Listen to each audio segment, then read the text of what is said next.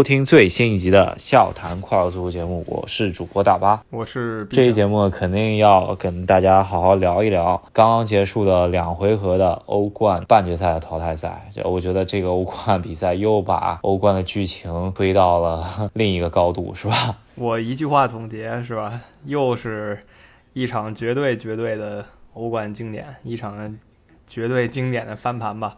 可能这么多年看下来，这么多半决赛。是我印象第二深刻的吧？可能在以后回顾的话，第一深刻，目前来说还是一九年那两场，但是今年这两场可以算第二深刻。确实，这个欧冠时不时就出名局，回想起来，每年的欧冠都有类似的名局，那但是每年的剧情又有那么一些不一样，然后让人期待无。真的，也就是说，这个每年的欧冠虽然都是名局，但是大家也都挺不累的，是吧？这个感觉。真的特别神奇，就就像是剧本写出来的，甚至剧本都写不出这么好的剧本，是吧？开句玩笑话吧，就像是计算机精算出来的一个能刺激到大家点的这么一个剧本吧，真的很难想象。就其实有点像，你知道下一集也会很精彩，但你还是不知道下一集内容是什么。然后等你看完以后呢，还是会鼓掌说哦，真过瘾。那我们就先聊聊比赛本身吧。这个比赛踢成这样，今天皇马和曼城踢成这样，真的没有想到。相对来说，这场比赛跟之前的一些比赛来说，可以说八十分钟之前相对沉闷，是吧？这基本上在两队互有攻守，场上焦灼，没有进球，没有爆点，让别人觉得甚至一度感觉有点瞌睡，是吗？简单给大家过一下，就大巴说八十分钟之前比较无趣，就是因为。曼城和皇马一直零比零维持到六十多分钟，然后曼城领先了。这个时候他总比分领先两个球，按理说已经很稳了。但是呢，比赛的一切波澜都在九十分钟这个坎节上才发生。在这之前呢，确实没有太多可以说的，各双方都有一些机会，然后也浪费了一些机会。大家可能只是说这个比较可惜，然后这个球员挺有实力的。然后大家也就过去了，然后就等着这个中场哨吹响了。对，呃，我觉得在七十分钟以前，最佳机会应该是维尼修斯在左路接到呃卡尔哈尔的右路传中，有个大半个空门吧，一脚给踢偏了，是吧？这个是最好的一次机会。然后其他都是大家在中场去角力，然后相对来说，感觉皇马在中场争夺方面还比曼城略低一筹，因为。呃，中场核心莫德里奇从他的这场比赛的评分就可以看出啊，呃，只拿到了五点多分，这个跟往常不就很难想象是莫德里奇踢出的一个比赛是吧？因为主要还是皇马没有太多中场控球的机会吧，基本上拿到球就是边路直接就是维尼修斯在左路和上半场呃。巴尔韦德吧，然后后来换上来的罗里戈，基本上中场不怎么控球，就是边路直接就下底了，一般都是这么一个套路，是吧？啊，曼城这边中路控的还挺多的。来到这个客场，他其实我觉得心理准备肯定是有的吧，他应该做好了一个输一个球然后进加时的准备，所以我觉得他在场面上控制的也不错。然后就像你说的。皇马中场没什么控制，就是想想打这一个球，然后曼城呢控制的挺好，然后反倒曼城又先发制人了。其实这个时候很多球迷觉得，在七十分钟的时候就真的只剩一条路了，就是皇马甩出来全线压上往上干，然后还得进两个球才有可能晋级。而曼城如果龟缩一下、保守一下，这比赛应该也就这么结束了。然而实际上并没有啊，可能曼城还想在。锁定自己的领先优势还是怎么着的，打出了一些空子，然后皇马就上演奇迹了。啊，我觉得转折点应该是沃克受伤吧，就是沃克本来就带了点小伤，上场以后跟被维尼修斯这边突的特别猛，然后在防守高空球的时候可能不小心磕了一下，还是可能原来的伤病有点原因吧。然后当曼城边后卫最强的沃克下去以后呢，那。把冈塞洛换到右路，然后金哲科换到左路，这个局势就突然风云突变了。我感觉就是，呃，冈塞洛可能防维尼修斯也还凑合，但是，呃，怎么说，金哲科上来去防罗里戈，这就是一个很大的一个败笔了，是吧？对，最后比赛两个进球吧，常规时间内最后那一分半钟打入的两个进球，都是。罗德里戈打进的。也不是说安切洛蒂有多神奇的换人，我觉得这个换人不能算是什么神奇招数吧。我只能说换上他是一个必然的选择，就是说他们应该已经想好了以他为一个最后的杀手，然后这个杀手打成了。可能比较有意思的是，安切洛蒂真挺沉得住气的，他一直磨呀磨到这个比赛。最后最后二十分钟，而他们落后两球的时候，他才决定啊，就是大举压上，大家才看到他们才大举压上了。然后居然呢，还就奏效了啊，很很佩服他吧，不愧是截止到今天为止进入欧冠决赛最多的。确实是有一点我特别没想明白，就是说瓜迪奥拉在七十几分钟换沃克的同时，鸣金收兵啊，把中场核心德布劳内直接拿金多安给换下来了。就当时我一看就觉得这是要坏事儿啊，这个这么玩儿，呃，怎么说就有点感觉自废武功的感觉吧。但是之后马赫雷斯进了一个球之后，感觉更稳当一点了。这个时候就感觉瓜迪奥拉再加上又换上了费费尔南迪尼奥啊什么这些球员上来，想保住胜局和格拉利什上来了，是吧？这个。当时就觉得可能想保保一保胜局，但是没想到就是曼城这边并没有呃做到他之前踢马竞的那一套，就好比说在呃可能也是因为两球领先的情况下，瓜迪奥拉觉得还是有信心可以再攻一攻嘛，就是打打反击，靠格拉利什这一边突进去，也是在八十几分钟做到了，格拉利什基本上把整个防线全给过了，甚至门将都给过了，就是一捅没没捅过那个最后。防守的门迪这个左后卫是吧？对，我觉得他是这个意思，就是你站在他这个角度想一下，在本场比赛他打入一球以后，他总比分领先两球，那我觉得他两球的时候，他可能想就是乘胜追击，这样似乎更稳。如果说你龟缩皇马那些新上来的生猛人士先给你进一球，那一下感觉就不一样了，对吧？一下感觉不一样，他又损失了沃克什么的，所以我觉得他是想。乘胜追击的，而且其实非常非常的接近，就是格拉利什那一球，很说明问题。已经皇马是非常侥幸过关，那球我当时觉得已经进了，然后这比赛就结束了。没料到最后还有一个防守队员门线救险，然后呢，我觉得这险过了以后，最后也就剩的加上补时就那么六七分钟了。不管曼城球迷吧，我觉得还是他们教练团队觉得也基本就这样了。就算皇马扳进一个又怎样呢？但是无法料到的是，最后一分半钟吧，进两个。呃，我不得不承认，我看了这么长时间足球，我很少见到两分钟两球的情况，真的极少。尤其是这种大赛，我可能一时想不起有这么紧凑的进球了。还是同一个人。确实，这个我感觉特别特别难得吧。呃，瓜迪奥拉在这一分半中间，基本上也没办法做这个更多的指导了，因为发生的实在太电光火石了。然后这场比赛的局面就突然逆转了。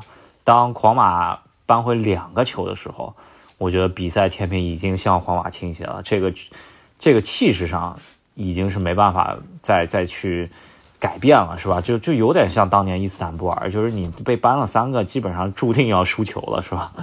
确实是心态已经完全在皇马这边了，对吧？我觉得曼城一鼓作气再而衰三十节，这都已经在。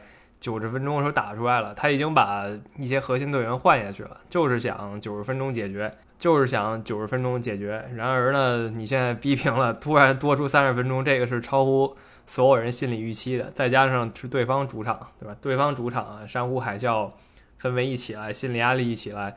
马上加时赛一开始又丢一个，所以说到底，皇家马德里这一场比赛就是十分钟超级闪光，然后这比赛整个局势就变了。对，呃，我甚至认为整个赛季的皇马就都是按照这么一个节奏来的吧，感觉踢的不怎么样，然后就是突然来了一个超级闪光，然后就把这个问题给解决了，是吧？我感觉整个赛季就是这么一个节奏。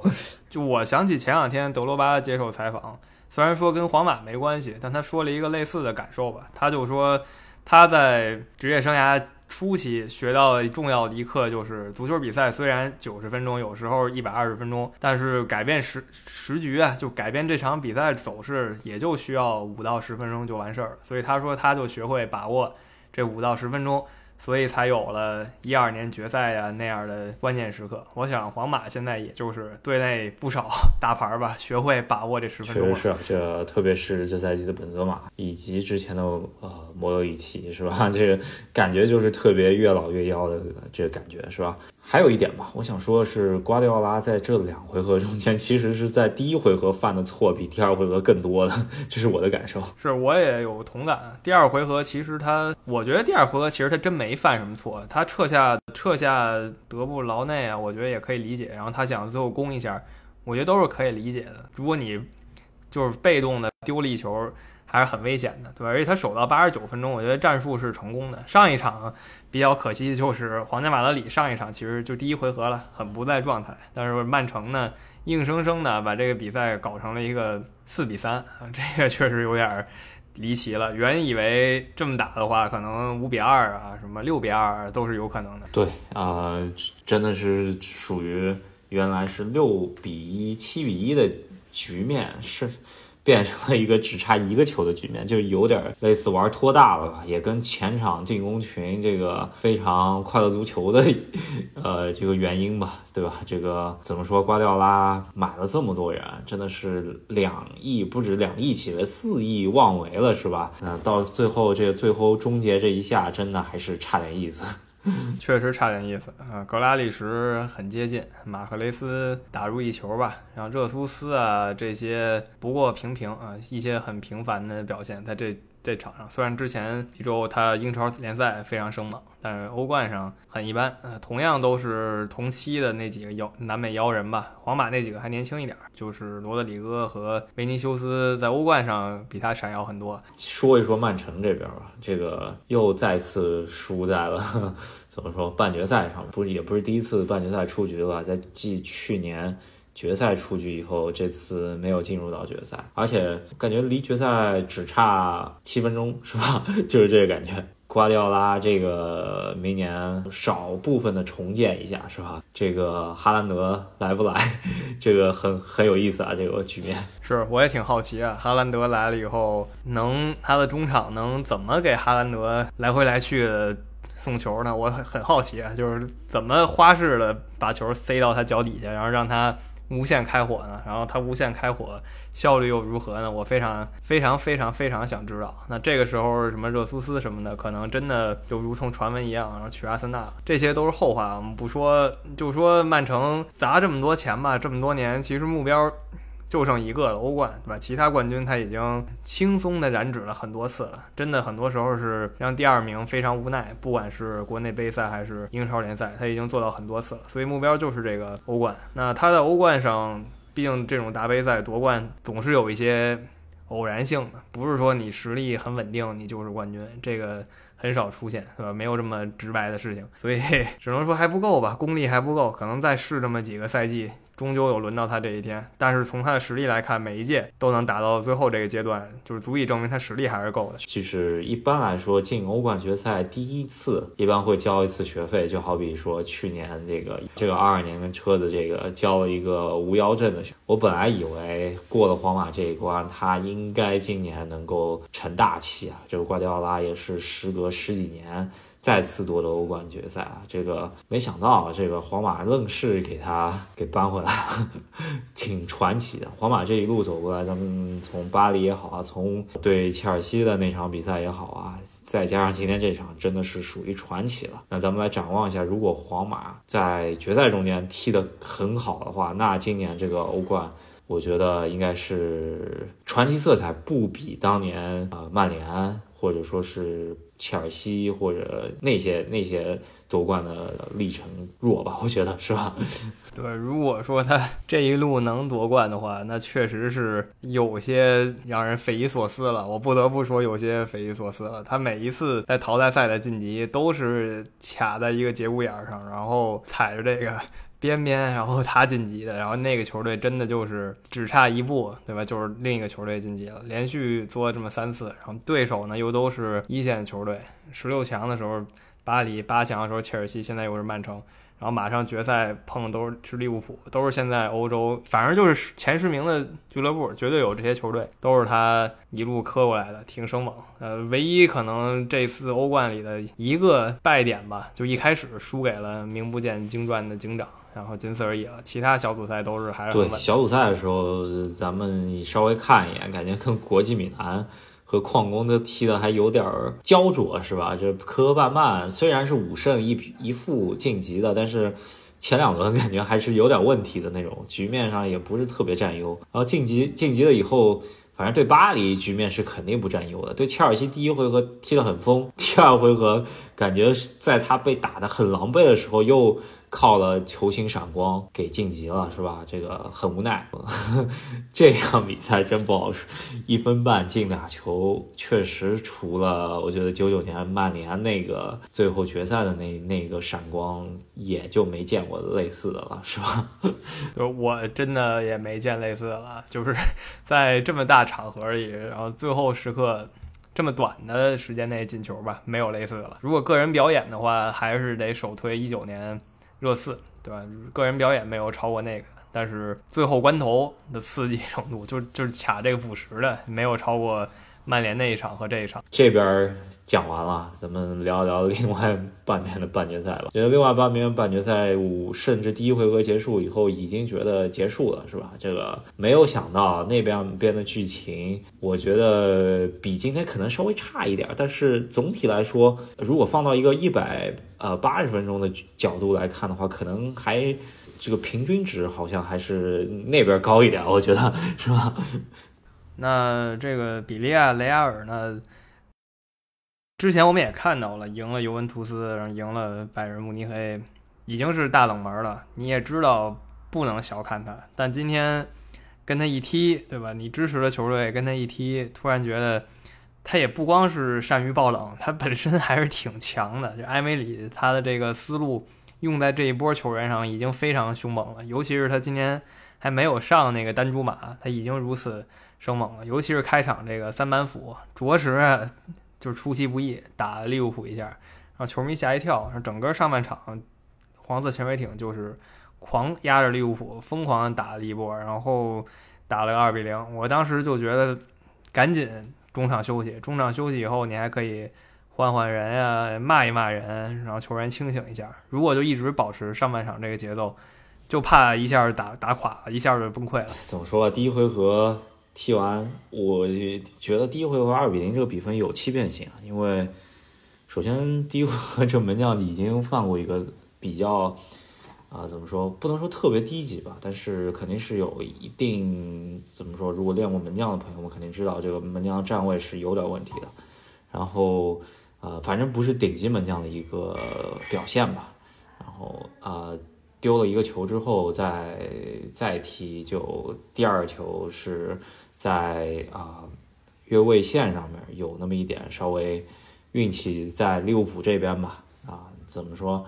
其实我觉得第一回合打的比赛这个场面应该还是五五开的吧，对吧？然后第二回合上半场我觉得已经是八二开了，就是黄泽前水艇踢的真的是一下。把利物浦打懵的节奏是吧？这个特别是我觉得利物浦阵中啊，马内也好啊，凯塔也好啊，都是甚至一度传接球都失误，这个就非常令人费解了，是吧？对，我觉得这个时候就是典型的，你节奏已经完全乱了，就是你甚至有可能你喘气儿都已经被别人提着走了，别人一冲，然后你可能气儿都倒不过来，就甚至到了这么一个程度，就是整个。心态就已经要崩溃了，这时候就必须赶紧中场休息，然后靠教练，然后靠队内领袖球员站出来才有可能。所以下半场我觉得一调整精神面貌，反正回来一些吧。啊，这是其一，其二就是对方守门员开始也进入紧张状态了，然后有了一些基本的失误。这个时候利物浦就打开了。我不得不说，下半场利物浦能这么轻松的连快速时间打入三个球，对方这个守门员。还是他自己也心虚了，他慌了，然后连续失误了。当然不是说他直接送礼，但是呢，如果他表现的更好一点，或者他精神更集中一点，或者他基本功更牢一点，反正各种各样原因吧，他是可以守住这些球的。对，特别是在黄色潜水艇这边，还不是说两回合都没有完整的锋线，是吧？第一回合莫雷诺没上，然后第二回合丹朱马没上。呃，如果说给他配齐这两个前锋的话，是不是对利物浦这个威胁可能更大一些，是吧？但是他这个。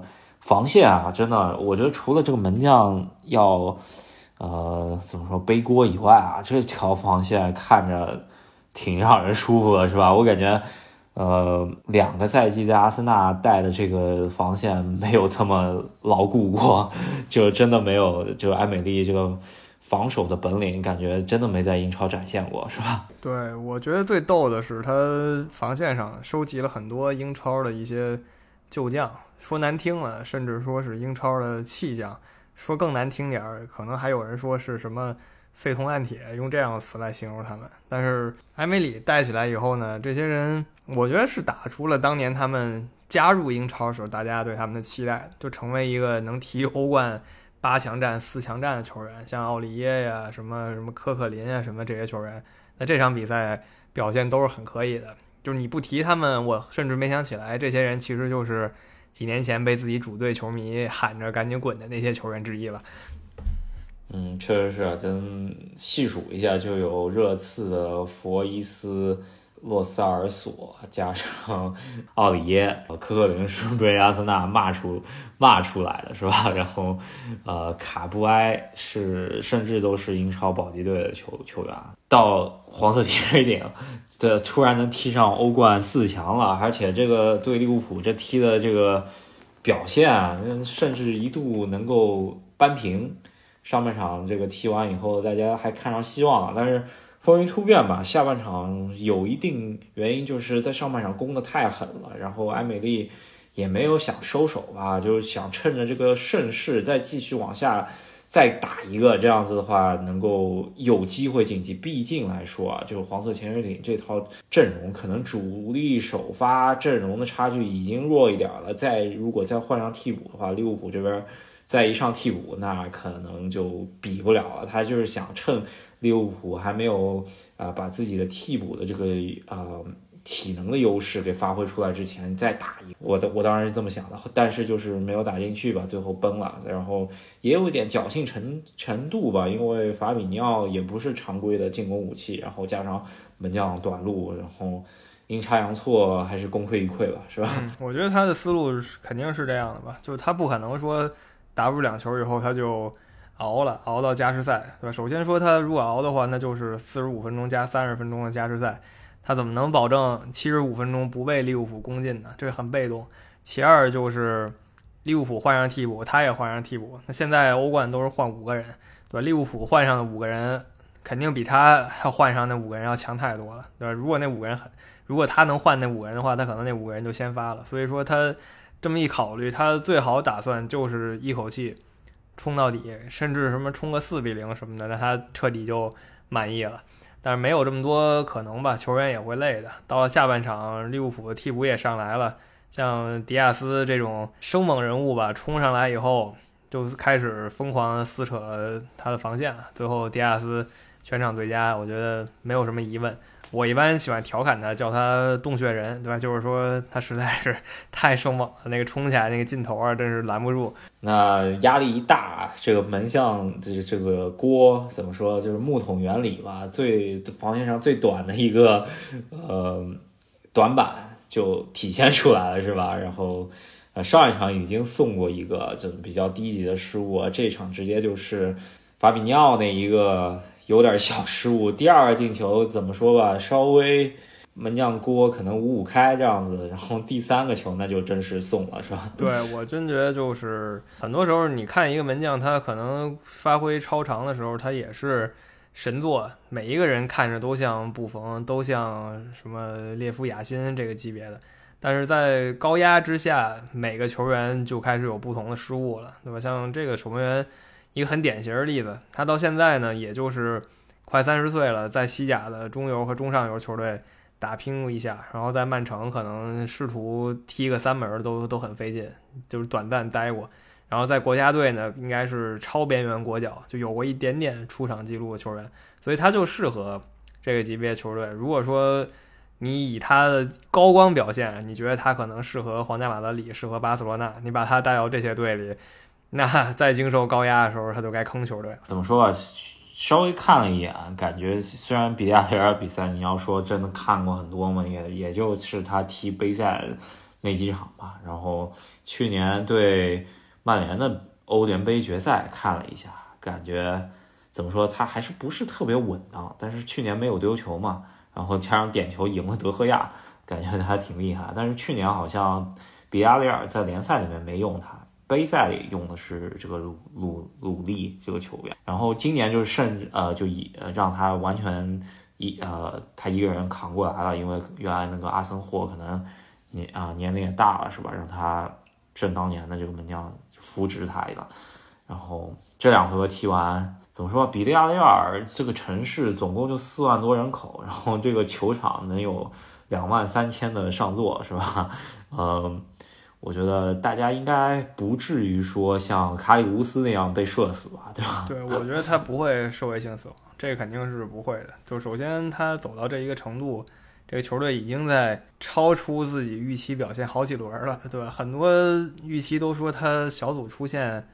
就是一个很不错的成绩了。我想的是，他们在赛季初觉得欧冠小组能出现，就达成了他们本赛季的欧洲之旅的目标。谁能想到呢？对，一路杀进四强。当然，历史上他们有过很辉煌的成绩，但是这一届真的已经是一匹绝对黑马了。但是你仔细看他的表现呢，他赢尤文图斯，然后赢拜仁慕尼黑，然后给利物浦制造这么大的麻烦，不是说碰运气，不是说什么。半场突然踢一脚，那球就进了，不是这种搞笑进球，是有章法、有自己的想法的。确实是，特别是对艾美丽带的这条防线是印象非常非常深刻啊！真的不是门将，可能真的就是短板显出来的话，啊，还真不好说。我当时碰到利物浦就说一回合解决不了，因为切尔西当时跟他们也是缠斗了，缠斗到了点球是吧？这个，嗯。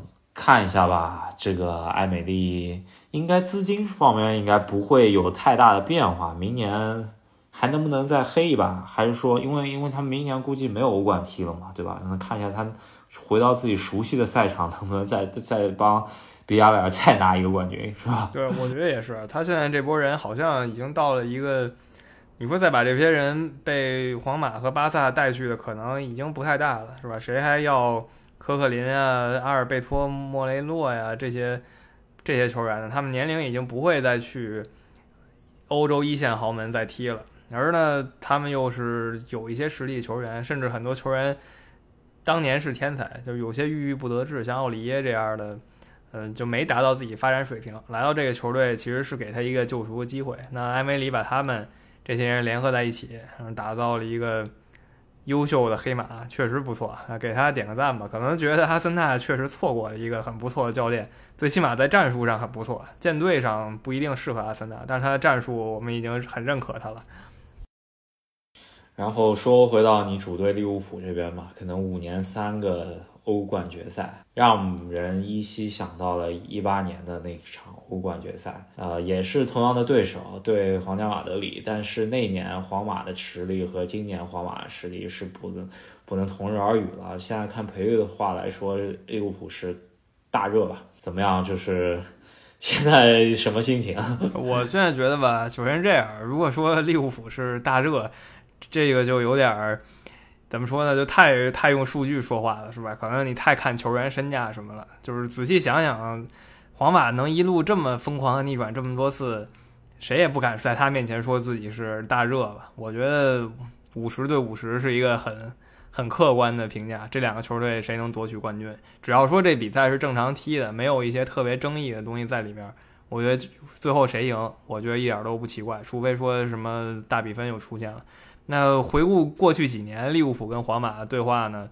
一八年那次是有争议事件，而且有很多争议事件。首先那个时候利物浦整体实力肯定是不如皇马的，吧？皇马是 C 罗坐镇，而利物浦呢，萨拉赫受伤以后，只能上拉拉纳呀这些相对平庸一些的球员，就是有勤勉但是天赋一般的球员，实力是差一些的。然后去年欧冠八强战，那利物浦基本是希望很小。当时我记得咱们说很多次，当时没有中后卫，上的是现在在英冠踢的菲利普斯和在诺维奇上场都不怎么多的卡巴克。然后面对皇马这样的锋线是吧？最后第一回合就三比一输了。那这一次欧冠决赛呢，算是利物浦终于什么兵强马壮啊，迎战皇马第一次。之前两次实力上有明显的差距。扎叔这一次可以说是准备好了。那皇马这边呢，呃，怎么说？这一路传奇下来，就有点像当年热刺。虽然热刺和皇马不能同日而语，因为俱乐部的体面积啊，就是俱乐部的这个在足球足球圈的这个地位啊，就不是一个数量级的吧？就吧？热刺一路 逆转过来，这就是呃，怎么说是？踩了狗屎运嘛，然后皇马这边只能说是底蕴，底蕴是吧？那呃，皇马这边有点类似热刺的这么一个赛季吧。看一下，到底同样是碰到利物浦来说，利物浦的是会终结这么一个神奇的赛季，还是说是皇马持续神奇呢？这个非常有意思，对吧？咱稍微来盘点一下之前皇马和利物浦的对战。你前面讲了最近几次，然后一四年的话是。在小组赛欧冠碰着了，然后裸屌两回合都交枪，是吧？对，我觉得这个没有什么可说的，几乎太太太太丢人了，是吧？罗杰斯在那个时候就证明他不适合当一个顶级豪门教练。就不管说这豪门现在落在什么位置吧，你不能说像前几年的米兰球队，对吧？那个时候他的状态不好，你也不能说在欧冠遇见一个。历史上很了不起的球队，你直接就弃了，这个是很让人难以接受的。那罗杰斯干这么一个事儿，一四年那两场就是他的绝对败笔。对，然后零九年的话也是正好遇上皇马的一个小低谷，然后是十六郎时期，然后利物浦两回合把皇马给杀了。呃，印象中间非常深，就是托雷斯有度有过一个非常超神把佩佩给过来的进球，然后杰拉德各种。非常传奇的这么一场欧冠淘汰赛吧，然后这当然那个时候正值皇马最弱的时期吧，所以没什么太好参考。我觉得再往前数一次，应该是比较传奇的一次，一九八一年的欧冠决赛，而且欧冠决赛的场地呢是在巴黎，但是不是在同一个场地吧，是在巴黎王子公园球场，而今年是会在巴黎的法兰西球场，是吧？当然，我们没有人看过那场球吧，但是还是可以通过数据带大家用几句话回顾一下当时巴黎，因为没有这个法兰西大球场的那个时代，然后利物浦一比零拿下了皇马，进球的是阿兰肯尼迪啊，这是一个利物浦传奇名宿了，他现在已经淡出这个圈子很久很久了。今年的决赛是在巴黎的啊法兰西大球场，是吧？这个也是。啊，九八年世界杯的决赛场地啊，那在这个场地呢办过，总共办过两次欧冠决赛，一共是呃，这这是第三次。之前有过皇马在啊这个场地夺冠的记录，就是对瓦伦西亚那场皇马完胜三比零。然后在同个场地，另外一支西班牙球队啊，巴塞罗那是二比一。啊，零四到零五赛季战胜了当时就唯一进过一次欧冠决赛的阿森纳，是吧？啊，我印象中也很深，就是坎贝尔进球，阿森纳在少一人的情况下被啊巴塞罗那逆转，两个都是进角的，阿姆尼亚没有去封的这么一个啊欧冠决赛，呃，印象还挺深的，就一下子一下子就差不多过了十五六年了，是吧？这个日子过得真的还是挺快的，呃。所以说，今年的法兰西大球场可以说是两个球队都不弱吧，皇马相对弱一些，这这是我我的第一观感吧，是吧？这跟一七八年的那个决赛比起来，确实利物浦是比皇马略占上风，所以说我稍看好利物浦那么一点点，这是我的想法。对，但是我觉得吧，就是还是不能说用。身价呀，什么去衡量吧？还一个重要点，对吧？利物浦接下来每一场球呢，依旧都至关重要。不管说是联赛，还跟曼城试图把曼城给拉下来，这是其一；其二，还要跟切尔西有一场足总杯决赛。而皇马这边呢，国王杯早就完事儿了。啊西甲冠军呢也拿了，剩下来的比赛呢可以说是在一直在练兵了，是吧？一直在练兵这场决赛了。所以说在这一点上，我还是挺虚的。就利物浦得一直那么玩命踢，至少还得玩那么踢玩命踢那么五场球，然后才是欧冠决赛。而皇马就是练兵练那么两三场，然后就是欧冠决赛。这一点我还是比较担心的。嗯，但是有一点就是说，你这个强度一直保持着的话，如果扎叔能够做到调配的还不错，然后甚至四线就是剩下三线还能够持续前进的话，起码士气是在那的。还有一点就是状态是在那儿。而利物浦之前没也不是没遇过，就是说稍微一歇歇了个十天左右，然后就不会踢了，这种情况是不会发生了，是吧？是，确实也有过歇大发的情况，所以也有这种突然特别累，然后踢踢就是踢用用体力过度了的情况都有。所以就像一个皮筋儿一样吧，就如果你绷得好的话，一直是特别紧致的；如果你用力过度呢，又把它拉断了。所以这个真的就是考验。主教练还有他手下的这些团队是怎么安排这些球员？有时候在想，可能真的有一些比赛好赌一下，上一些半主力的球员，要不然没有办法。如果每场都全主力的话，那真的是有点儿可能鸡飞蛋打了要。嗯，确实是。那怎么说吧，就是呃，也是跟听众朋友说一下，预告一下，可能五月底的时候，我由于运气比较好吧，最终是搞到了一张。去到巴黎的决赛票，所以说我最近也是在筹备着去欧冠决赛啊现场去看这么一场，也是我个人的欧冠决赛的第一次啊，非常期待这个呃，因为我看是直播电视直播的第一场欧冠决赛是利物浦对 AC 米兰的伊斯坦布尔决战，那场比赛真的是就是非常吸粉，把我就是牢牢的。成为了那个欧洲足球的粉丝啊，那这场说相对于我能够去到现场的第一场欧冠局比赛中间很多熟人啊，首先利物浦在在啊决赛，然后 安切洛蒂也在这个决赛，然后反正挺巧的，不知道会发生什么剧情，我也是非常期待啊这个剧情，我希望能够跌宕起伏一些，因为我相对中立嘛，就是希望他。多搞点乱七八糟剧情出来了，是吧？对，但还是一句话，就是只要这个剧情是足球剧情，我觉得最后谁赢我都可以接受，一定是一个很好看的比赛。但是如果说这剧情是什么，比如当年有一场是有一个女球迷疯了吧，跑。